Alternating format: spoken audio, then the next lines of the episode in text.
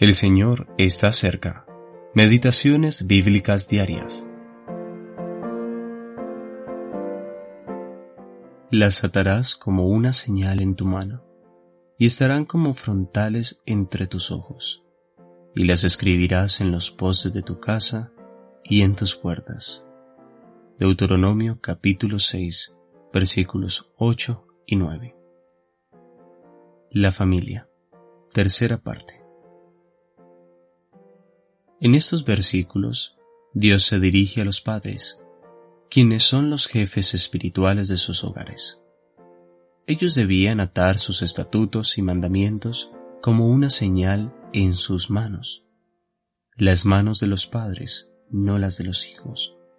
Del mismo modo, ellas debían ser como frontales entre sus ojos.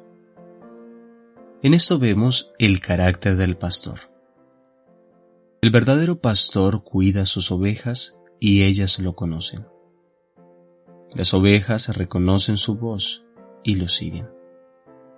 El pastor tiene en sus manos la vara y el callado. La vara para espantar a los lobos y el callado para evitar que las ovejas sigan su propio camino. Los padres deben conducir a sus hijos, guiándolos con discernimiento espiritual.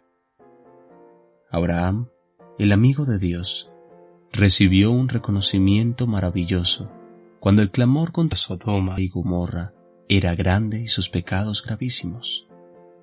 Dios dijo, Yo sé que mandará a sus hijos y a su casa después de sí que guarden el camino de Jehová. Génesis capítulo 18, versículo 19.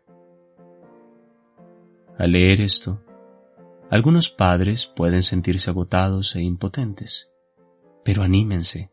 El Señor siempre está dispuesto a ayudar en tiempos de dificultad. Salmo 45, versículo 1, versión Nueva Traducción Viviente. Si, por falta de vigilancia, nos hemos alejado del Señor, es necesario arrepentirnos y volver. Así recuperaremos el gozo del Señor. Finalmente dice, las escribirás en los postes de tu casa y en tus puertas. Versículo 9. El testimonio se hace visible fuera del hogar. ¿Brillan los bellos caracteres de Cristo en nuestras casas? ¿O hay descontento, resentimiento, amargura y malas palabras dentro del hogar? Si así fuera, entonces sería como una casa edificada sobre la arena.